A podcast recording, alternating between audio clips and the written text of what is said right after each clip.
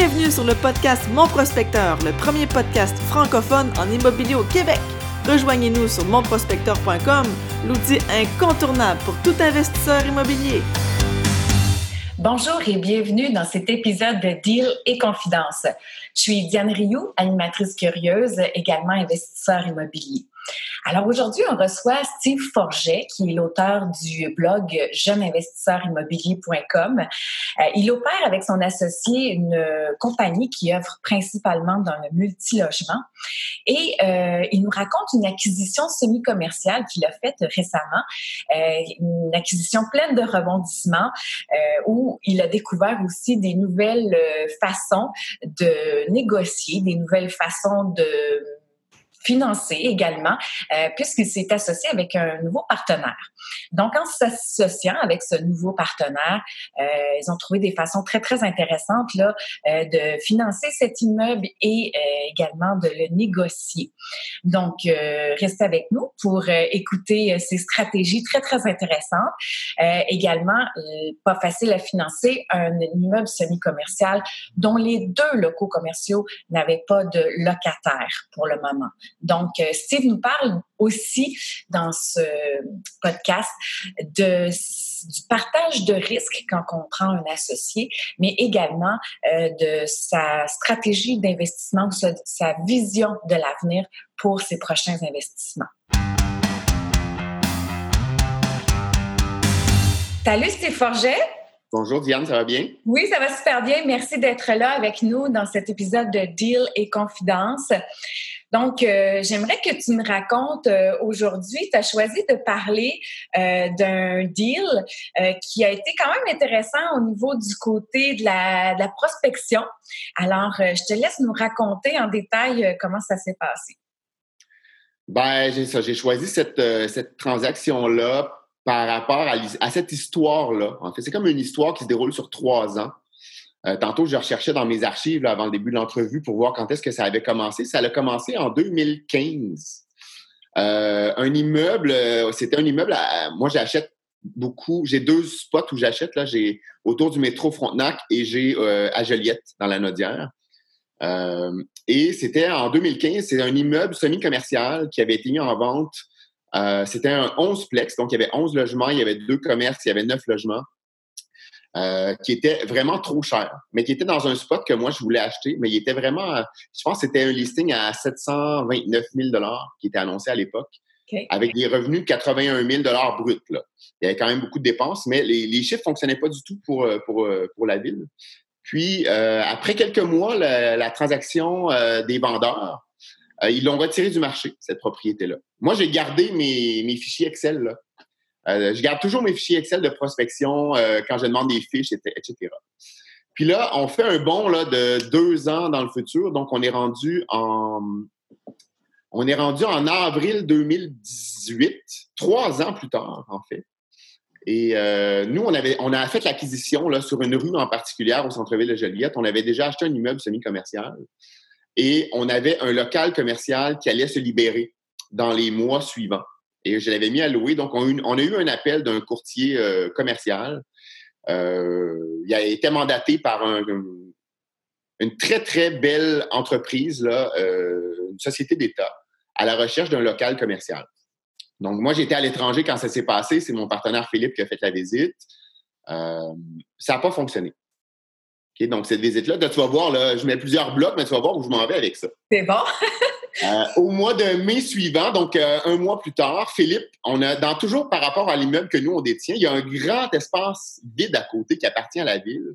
Et Philippe dit, on va aller rencontrer, dans les cours et dans les coachings, ils nous disent, allez rencontrer les urbanistes, allez rencontrer les sociétés de développement économique, qu'est-ce qui s'en vient? Donc Philippe prend l'initiative de euh, de prendre un rendez-vous avec cette dame-là qui s'occupe de la société de développement du centre-ville de Joliette pour jaser des plans futurs d'un espace qu'on a euh, à côté d'un de nos immeubles. Puis là, dès le début de l'entrevue avec elle, on était en les deux avec elle, euh, et elle nous dit Ah, en passant, je viens d'apprendre que la Société d'État n'a pas retenu votre local. Bon, on s'en doutait un peu. Mais elle dit Je sais où ils veulent s'en aller. OK. Elle dit Ils veulent s'en aller dans tel immeuble en particulier. Ah oui. Là, je demande, ça, c'est à côté, c'est tout près de notre autre immeuble, c'est un bel immeuble. Là, je fais le lien avec l'immeuble que j'avais analysé en 2015. Mais je dis, il pas à vendre, cet immeuble-là? Elle dit, il a déjà été à vendre, mais elle dit, il n'est plus à vendre. Mais elle dit, les deux locaux commerciaux sont maintenant vides. Elle dit, la société d'État s'intéresse à ces deux locaux-là. Mais elle dit, les propriétaires ne veulent pas leur louer, pour une certaine raison que je ne veux pas expliquer. Mais les propriétaires ne voulaient pas louer à la société d'État. Ah oui, écoute, moi, dans ma tête, là, ça faisait 1 plus 1 égale 4, euh, là. Ah. Euh, on a fait notre entrevue avec la dame pour voir c'était quoi un peu les plans du centre-ville. Mais en sortant de là, moi, j'ai dit à Philippe, je veux cet immeuble-là et je veux ces locataires-là. Et c'était tout, près. On a marché, on a marché deux minutes et on est arrivé. Il y avait les deux pancartes à louer dans la vitrine. Et donc, c'est un immeuble qui n'est pas à vendre. On a pris les numéros de téléphone, j'ai appelé la dame. Euh, j'ai dit, est-ce que vous avez des, locaux commerciaux à louer? Elle était toute contente. Oui. Ben, j'ai dit, moi, je ne suis pas intéressé, mais je serais intéressé à acheter votre immeuble. elle fait, ben, êtes-vous à vendre? Ben, elle a dit oui. Elle dit, ça dépend du prix. Elle dit, il faudrait se rencontrer. Donc, euh, voilà, ça a commencé comme ça. Donc, euh, l'immeuble n'était plus en vente depuis trois ans. Puis, euh, elle était toujours vendeuse, mais c'était pas affiché, en fait, nulle part. OK. Est-ce que c'était, est-ce que tu l'avais déjà rencontré la première fois ou c'était juste sur papier? J'avais juste fait ça avec l'affiche d'un courtier trois ans auparavant. OK. Et là, bon, là, j'avais, j'avais, j'ai ressorti sa fiche. là, j'avais un peu une connaissance de ce qui s'en venait dans le secteur et je savais que la ville voulait absolument que la société d'État s'implante sur cette rue-là. Donc, on avait quand même des belles euh, des as dans notre dans notre carte. Donc, on a contacté l'agent, on l'a rencontré une première fois, on a visité les locaux commerciaux, puis euh, on a refait une première offre d'achat euh, au début juin de, l'année dernière, donc 2018. C'est Philippe qui avait été présenté l'offre d'achat, je ne pouvais pas être là. Et on avait fait une offre d'achat quand même un beaucoup plus bas que ce que la dame m'avait demandé euh, en 2015. Donc, euh, elle, elle demandait 729 000 à l'époque. Là, cette fois-ci, elle, avait elle a refusé de nous dire son prix. OK. Donc, elle m'a juste dit, je vous donne pas mon prix. OK. Donc, faites-moi une proposition. Donc, on a fait une proposition. La première proposition, c'était 625 000. Mais la problématique de ce deal-là, euh, et là, moi, j'ai pas, j'ai pas d'entente avec la société d'État qui veut s'implanter. c'est, vraiment très préliminaire là, à, cette, cette, étape-ci du processus. Donc, je voulais attacher un peu les vendeurs avant de discuter avec la société d'État. Je les avais quand même contactés là, pour voir l'intérêt. Donc, je faisais mes trucs en parallèle. Et euh, où est-ce que je m'en vais avec ça? Finalement, on a présenté une offre d'achat, mais la difficulté, c'est que c'est impossible à financer. Oui, parce que les locaux, les locaux euh, commerciaux sont vides. Donc, euh, les locaux commerciaux sont vides. Tout l'immeuble est chauffé propriétaire. Euh, il y avait quand même beaucoup de dépenses. Et Desjardins, ben, nous, on fait affaire avec Desjardins, là, ils nous finançaient à peu près rien avec des locaux vides. Donc, c'était, c'était vraiment difficile. Donc, dans, nous, on a fait un offre d'achat à 625 000 et on a demandé, pour assurer la banque, on avait demandé aux vendeurs une garantie de loyer de six mois, je crois. C'est pas tant que ça, mais c'était le temps, nous, de, faire notre transaction. Euh, et notre offre d'achat, bref, elle a été refusée. Euh, il n'y a pas eu de contre-offre, c'est juste comme été refusé. Il n'y a pas eu de contre-offre. Oh, OK. Il n'y a pas eu de contre-offre. Ça a été refusé. Euh, ils nous ont dit qu'ils n'acceptaient pas la garantie de loyer. Ils n'ont pas trop compris comment ça fonctionnait à l'époque. On a peut-être mal expliqué aussi cette garantie-là. Puis, euh, mais on savait que c'était à peu près ce prix-là qu'elle voulait. elle était autour de 600, 620 000. Donc, ça avait fini par ressortir dans la discussion. Donc, euh, on avait une bonne idée. Donc, euh, je tiens toujours on tient toujours, le moins Philippe, à avoir ce deal-là parce qu'on veut vraiment avoir les locataires commerciaux, en fait. C'est vraiment des, des triple A. Ouais. Et je parle à une personne que j'ai rencontrée au Club d'investisseurs immobiliers du Québec, euh, j'ai fait mon coaching avancé avec lui, qui vient de Joliette, connaît bien le secteur. Et je, me lui mets à lui parler de ça et je lui dis Est-ce que tu serais intéressé? Parce que là, nous, c'est risqué d'acheter cette propriété-là avec des locaux vides sans savoir si on va signer un bail avec l'entreprise commerciale. Et euh, bref, je lui ai offert 50% de participation dans, dans la transaction. Et lui, il nous a apporté une idée que moi, j'aurais jamais pensé faire. Euh, il dit, on va présenter deux offres d'achat aux vendeurs.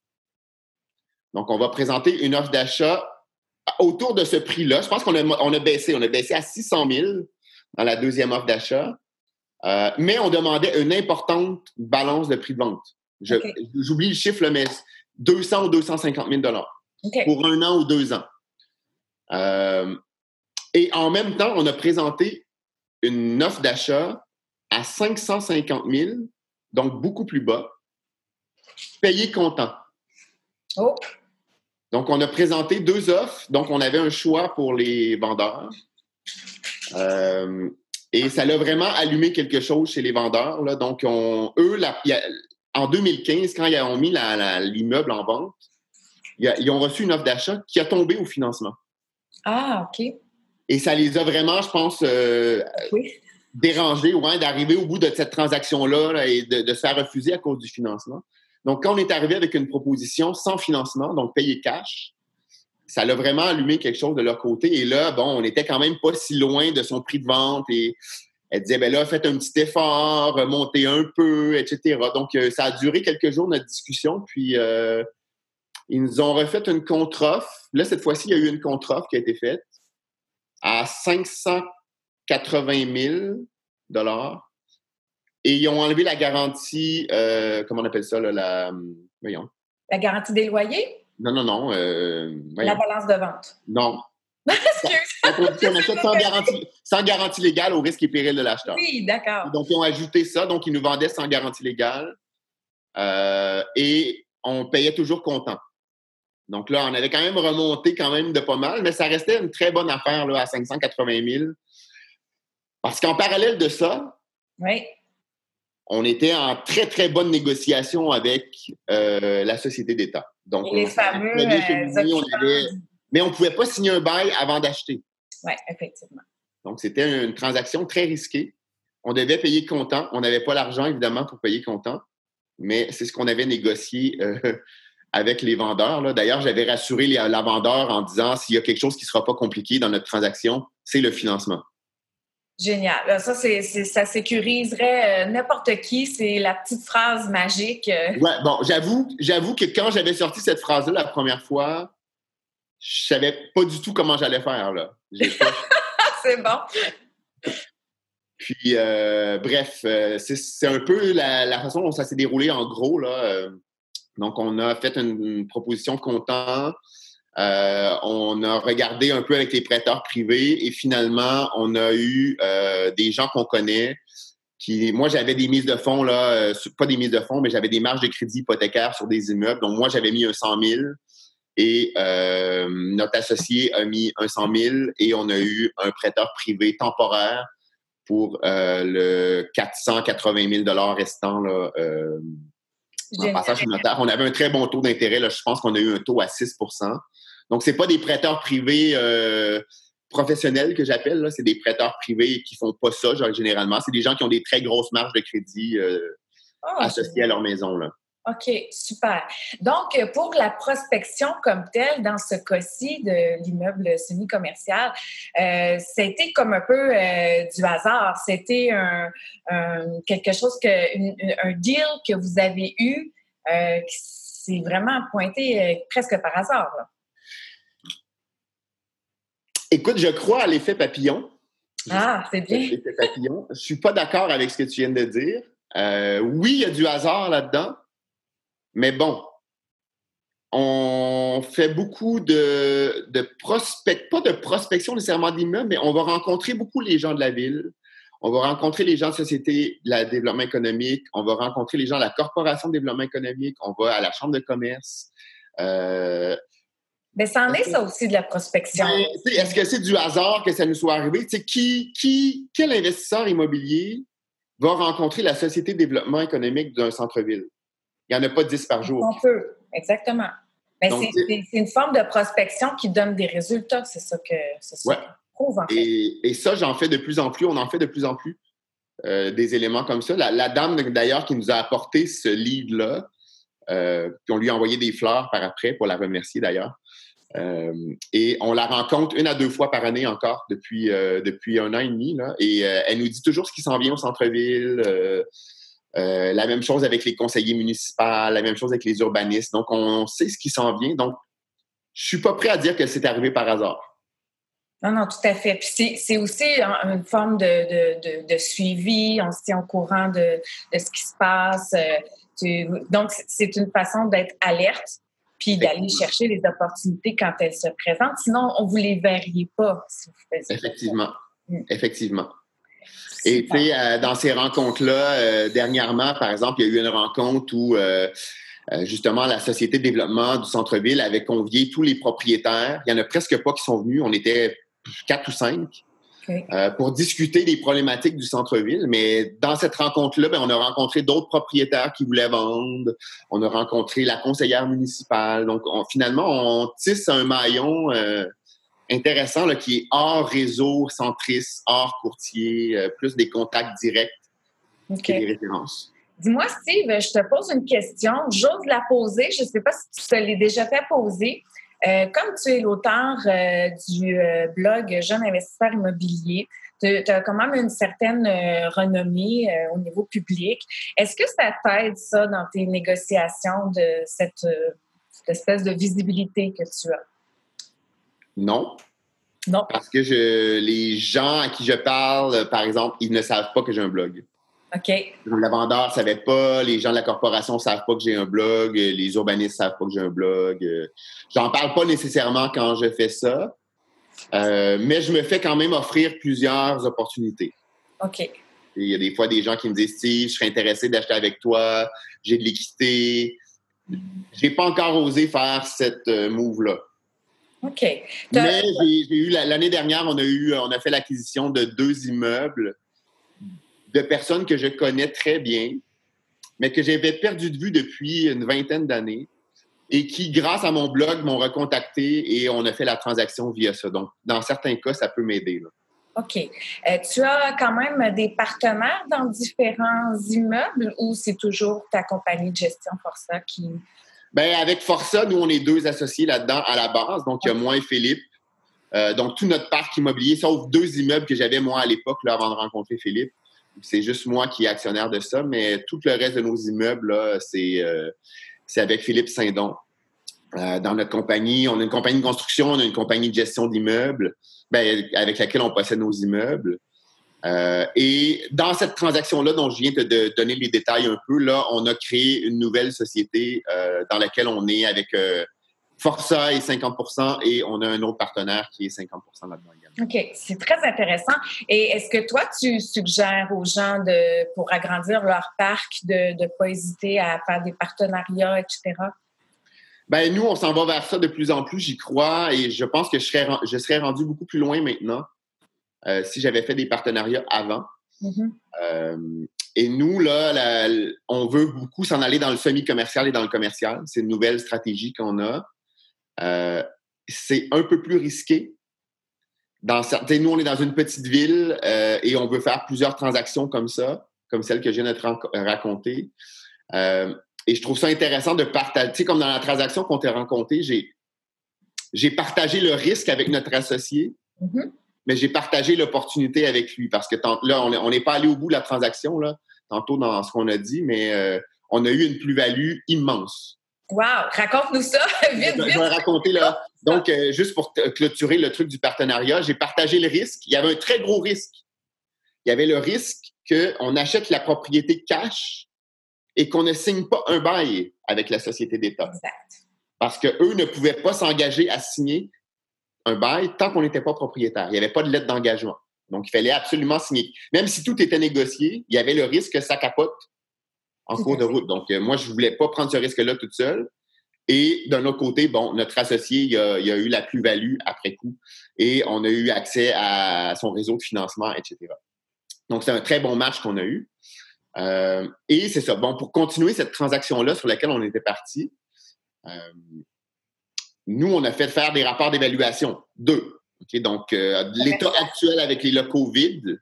OK et euh, avec un bail commercial avec les chiffres qu'on avait déjà négociés. Donc, évidemment, c'était déjà... Euh, nous, on a négocié un prix, on, a, payé 580. Euh, on avait une valeur agréée avec les locaux vides à 630. Wow. Donc, déjà, on a eu un profit à l'achat, si on peut dire, de, de 50 000 en partant. Et euh, avec les locaux commerciaux loués, ça valait 835 000 Génial. C'est ce qu'on appelle une plus-value. et ça, ça s'est passé en l'espace de... On a signé et on a signé le bail commercial deux jours plus tard. Et sans rien faire, on venait de prendre 260 000 de valeur. C'est génial. Puis j'espère que vous avez ouvert le champagne. Euh, pas encore, en fait, non. on l'a pas fait encore parce que, euh, bref, je raconte pas tout, là, mais euh, ça s'est super bien passé. Donc, on a signé, on a signé le bail commercial. On était extrêmement contents. On a, on était voir la banque avec ces nouveaux chiffres-là. La banque était dans le décor depuis le début, là, donc ils savaient ce qui s'en venait. Ils savaient qu'on payait cash, ils savaient qu'on payait avec des marges de crédit. et donc, le temps de faire la transaction, donc six semaines après l'achat, on a repassé chez le notaire. OK. Euh, pour refinancer l'immeuble. Et là, il y a souvent les gens qui disent Ouais, mais tu sais, la banque, tu viens de l'acheter, elle va te refinancer selon ton prix d'achat. Mais dans ce, dans ce cas-ci, on avait tellement un bail fort et solide, la banque a accepté de refinancer à la nouvelle valeur. Donc, on est quand même allé chercher un prêt de 70% de 835 000. Donc, on est allé chercher, si mes chiffres sont bien, là, j'y vais de mémoire, mais on est allé, euh, on est allé chercher un prêt de 585 000 et on a payé 580 000. Oui, oui. C'est, pour du commercial, c'est, vraiment une bonne affaire. Oui, donc on a, euh, écoute, ça nous a coûté, euh, je ne me rappelle plus combien d'intérêts en 6-7 semaines, là, c'est-tu 2-3 000 que ça nous a coûté en intérêt pour avec le prêteur privé qu'on a remboursé et on a ressorti avec 5 000 de chez le notaire. Euh, c'est extraordinaire. Oui, c'était vraiment génial. Vous avez, avez opté pour d'excellentes stratégies, puis tant mieux, vous, en profitez aujourd'hui. Qu'est-ce que, tu retiens de, cette transaction-là, Steve? Euh, dans un, j'en ai parlé dernièrement dans un autre webinaire que j'ai fait ailleurs, mais je, m'apprête à faire la même chose là euh, encore. Euh, je l'ai fait la semaine dernière encore une autre fois, offrir des choix à un vendeur. Ouais. La semaine passée, j'ai refait, j'ai refait la même chose. C'était pour un immeuble commercial.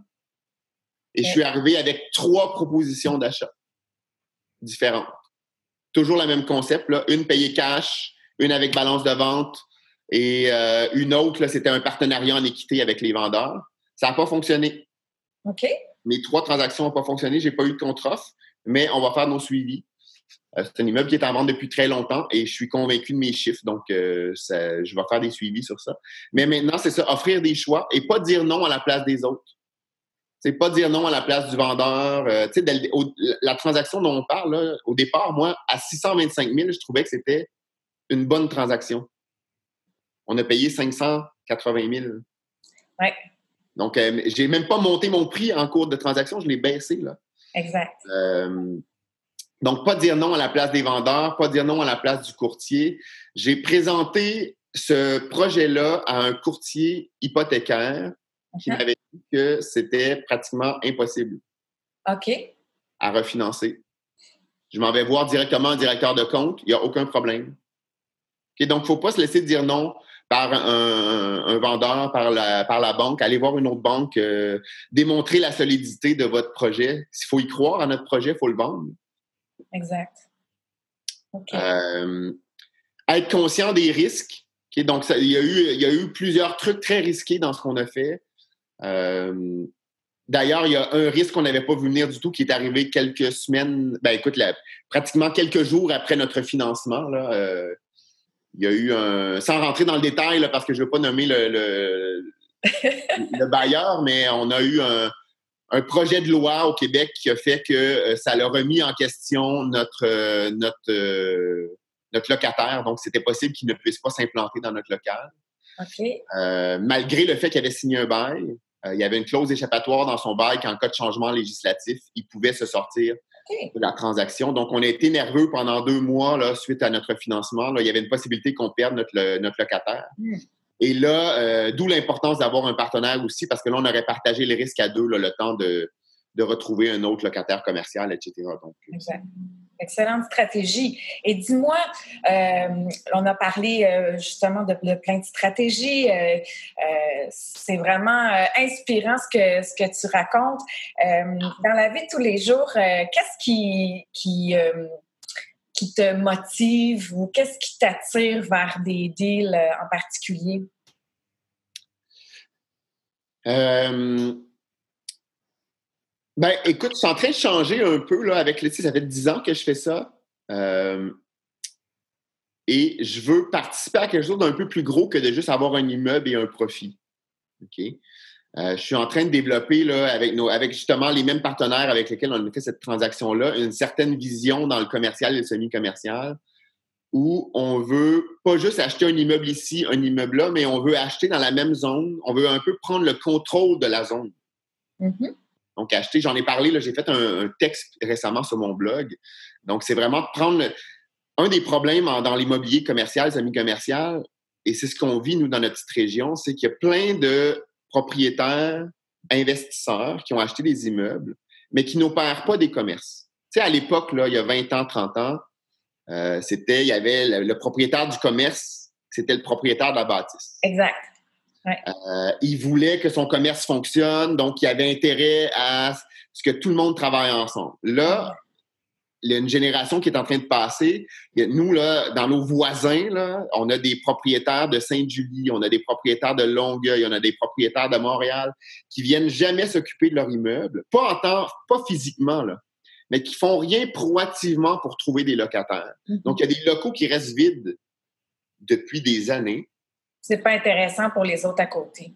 Oui, ben c'est ça. Tu as un commerce qui est loué, mais à côté, tu as un propriétaire qui s'en occupe pas et qui demande des, un prix au pied carré comme si on était sur la rue euh, Saint-Denis à Montréal ou sur la rue Masson. euh, ça fonctionne pas. Donc, on veut vraiment aller au-delà et faire du développement un peu plus là, de promoteurs, euh, prendre le contrôle de la zone, puis faire de la, être très, très proactif dans la recherche de nos locataires là, euh, commerciaux. Donc, c'est un peu cette vision-là d'aider un peu à la, il appelle ça la revitalisation des centres urbains. Là. Exact. Donc, j'ai pas nécessairement un intérêt très économique là-dedans. C'est vraiment, je sais pas, c'est comme plus personnel. Là. Euh. Oui, j'ai l'impression aussi que peut-être ton expérience fait que tu es rendu là aussi dans, dans ta vie. Euh, euh tu abordé la quarantaine aussi. On, est un peu plus euh, mature, on a plus de vision, je, je pense, euh, rendu où, tu es rendu. C'est très embryonnaire. Ça fait deux, trois mois que je suis en train de former cette vision-là. Je rencontre des gens, je dîne avec des gens qui ont lu mon texte sur ça, qui croient à ça, qui veulent nous aider là-dedans. Mm-hmm. donc, on, va, on verra où ça va nous mener. Mais c'est ça c'est sûr que moi, je cherche des. C'est un immeuble qui va avoir des locaux vides, je ne vais pas payer le prix comme si c'était loué. Là. Exact. Ça, c'est la difficulté parce que les gens, souvent, l'ont acheté il y a 5, 6 ans, 10 ans, leur immeuble. Euh, quand les locaux étaient loués, ils ont payé un certain prix qui était trop cher. Là, les locaux se retrouvent vides et ils, ils tiennent mordicus à revendre au moins au même prix qu'ils ont payé il y a 10 ans, mais les chiffres, là, ça fonctionne plus. Là. Exact. Il faut faire un peu d'éducation à ce moment-là avec les propriétaires. Euh, oui, il faut faire un peu d'éducation et c'est sûr que les gens essayent de vendre leurs immeubles, mais ils ne sont pas capables parce qu'ils demandent des prix. Les, les, banques les banques vont jamais financer ce genre d'immeuble-là. Exact, exact. Donc, ça nous porte... Euh, Steve, c'est tellement intéressant ce que tu racontes. Euh, je, te remercie d'avoir pris le temps de nous euh, raconter cette aventure-là avec ton semi-commercial. Euh, je vais te demander une dernière question. Je la pose à tous les invités. Est-ce que tu as une citation qui t'inspire dans ton quotidien au niveau professionnel? Personnel. je me rappelle que j'ai vu ça passer dans ton courriel puis je ne l'ai pas préparé. c'est une citation en anglais que là, je me rappelle plus par cœur, mais si j'y vais de mémoire puis que je la traduis en français, euh, c'est par rapport à. J'avais mis à une certaine époque sur mon blog, là, mais euh, tu arrives en fin de vie. OK, ça ne sera pas une citation, ça va être une petite histoire que je vais raconter parce que je ne me rappelle pas de la citation exacte. mais de quoi tu vas te rappeler quand tu vas arriver à la fin de ta vie? Tu veux-tu arriver là? En anglais, ce que ça dit, c'est tu veux-tu arriver là dans ta tombe? Euh, avec un beau corps, tout préservé, euh, tout immaculé, qui t'est jamais rien arrivé, ou tu veux arriver un peu amoché, un peu poqué, avec du champagne dans une main, des framboises dans l'autre main, en disant youhou, quelle belle aventure j'ai vécue. C'est un peu. Euh... Et je peux faire un lien avec l'immobilier sur ça. C'est les gens, ils cherchent l'immeuble parfait, le deal parfait. Ça arrive pas vraiment. Donc, c'est la même chose un peu avec la parallèle avec la vie. Il faut avoir du fun dans ce qu'on fait, puis il faut, faut se casser la gueule un peu de temps en temps, puis dire, arriver au bout, j'en ai fait des affaires, là, c'était le fun, là, euh, malgré que ça s'est pas passé euh, sur une belle ligne droite euh, sans qu'il m'arrive rien, j'y crois pas à une vie comme ça, incluant dans le domaine immobilier, c'est plus... Exact, puis savoir trouver des solutions quand il y a des problématiques qui se présentent, tout simplement. Effectivement. Ben, merci beaucoup, Steve. On va te suivre euh, sur ton blog, euh, jeuneinvestisseurimmobilier.com. Et puis, euh, si les gens aiment aussi euh, le podcast, on vous invite à aller sur iTunes, faire une petite évaluation 5 étoiles. Ça nous aide à faire connaître le blog, le, le, podcast, c'est-à-dire. Et Steve, ben, je te remercie et puis je te souhaite encore plein de beaux développements en immobilier. Ben, je te remercie beaucoup, Diane. Bonne journée. Bye. Vous vous imaginez, vous aussi, vous réaliser professionnellement en immobilier, eh bien, la prospection sera votre meilleur allié. La prospection incluant euh, le réseautage et également avoir une vision euh, très précise, très claire de vos investissements en immobilier. Qui dit prospection dit également euh, trouver des aubaines. Et si ce n'est pas encore fait, bien, on vous invite à faire votre essai gratuit du meilleur forfait de mon prospecteur, le le forfait pro, donc pour 14 jours, pour trouver euh, des aubaines, des, des propriétés qui sont encore hors marché, mais qui ont un fort potentiel. Alors là-dessus, je vous remercie d'être à l'écoute et je vous dis à la prochaine pour un autre deal et confidence. C'était le podcast Mon Prospecteur, le premier podcast francophone en immobilier au Québec. Rejoignez-nous sur monprospecteur.com pour découvrir l'outil incontournable pour tout investisseur immobilier.